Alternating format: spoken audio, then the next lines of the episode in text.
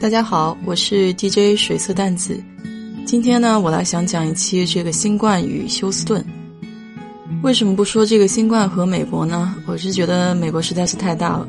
我所能及的就是说我能给大家讲的，也就是我眼睛能看到的这些地方，也就是休斯顿、中国城这么一小片地儿吧。先给大家说明一下哈，这个仅代表我个人的观点，就是非官方的。就自从这个新冠在武汉爆发了以后，其实对国外的华人来说的话，这个触动也是很大的。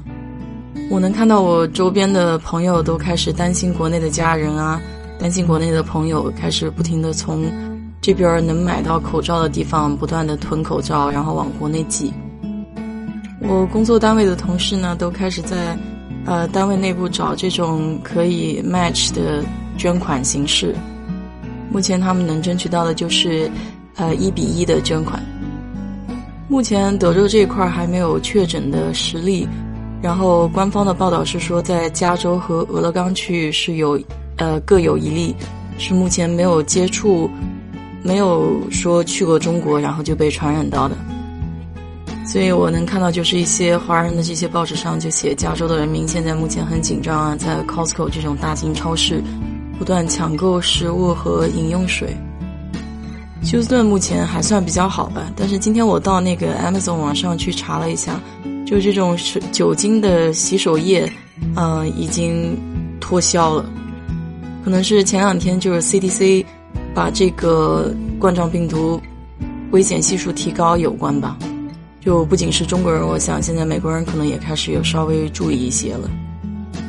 就是新冠在国内比较肆虐的时候，我们这个国外的这个中国城也确实也受到影响。就比如说像休斯顿本地的这个中国城，呃，我记得有一个周三晚上，我是去中国城超市想买一点这个小零食，我也能看到他们的收银员已经都开始戴上了口罩，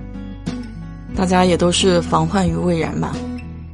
我们公司也对这个新冠出了一些相对应的策略。就是说，如果从中国回来的同事的话，一般都要在家待上十四天才可以再回公司上班。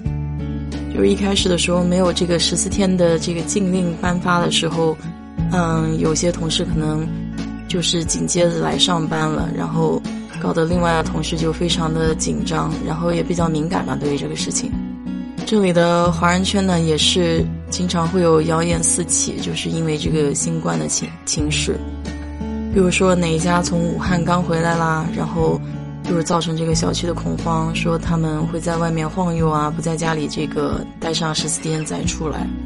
还有个月子中心的，嗯，接待了从武汉过来的孕妇，就是想在美国这边生孩子，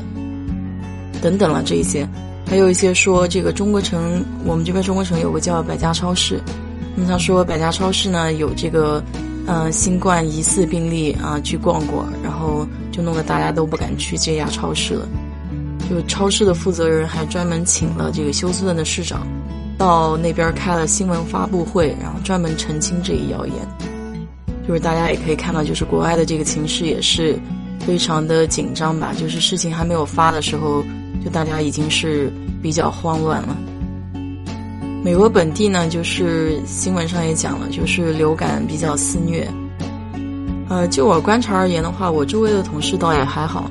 但是三月底到四月头，或者说这个二月份的时候，呃，往年都是一个敏感季节发生，就是有一些同事会对花粉过敏啊。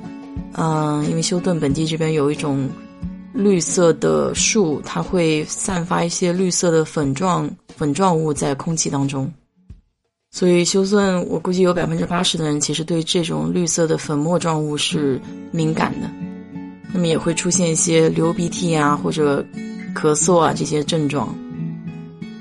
就如果你就是仔细观察一下，就是文章所写的新冠的症状的话，可能主要一条就是说它可能会产生这种呼吸困难，这可能是跟其他就是流感啊或者说一般的这种。嗯，敏感可能稍微会有一点区别的地方吧。其实具体的我也不太清晰，这些也都是从文章上面看到的。我在加州的同学给我说，就是他现在也是尽量不参加朋友聚会，呃，尽量减少这种外出的可能性，嗯，去到人多的一些地方呀，这种，嗯，这种机会呢就尽量减少吧。我这次就是跟周围的同事也聊到这些新冠的情况，呃，各个国家的人哈都给我说了同样的这个道理，就是说，这个新冠这个事情呢发生在中国，也只有中国才能有这么大的力度可以把它控制在这么小的范围之内。就虽然有爆发了，有这么多的人。但是很多人，很多国家的人都跟我说，他们也很难以想象自己国家的人去掌控这个新冠的情况，因为也只有中国政府才这么有力度，能够把人口流动控制的这么好。呃，我有一个印度同事就直接跟我说：“你试想一下，这个事情发生在印度，说让印度的人不不上街、不出门，这是完全不可能的一件事情。”最近这两天也一直在关注这个全国这个疫情吧。看到它这个数字有下降，也是觉得曙光可能也就在不远的地方了。休斯顿本地有很多嗯学校的这个校友会，比如说南京大学校友会啊、北大校友会啊、中科大校友会，这些校友会呢都集合自己校友的力量，在国外买口罩，然后或者说捐钱捐物资，尽量给国内的同胞能能够提供一些这个绵薄之力吧。我那天去超市的时候，我就看到有一个小伙子，他自己可能买了有几十盒的这个口罩，然后把口罩一一拆封，从盒子里面拿出来，用塑料袋包起来，嗯，铺在地上，最起码也铺了有一小面积，一一小片面积了。呃，我能知道，就是说他其实是要把这些口罩全部寄到国内的。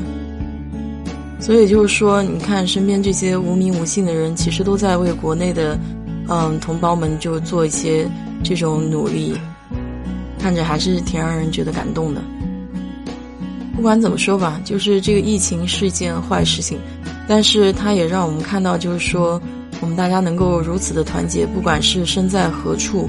嗯，还是心系祖国、心系国内，就希望自己的祖国强大的。现在也就希望美国这边能够管控好吧，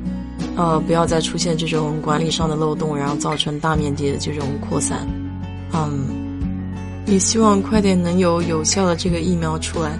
然后尽量减少受影响的人群吧。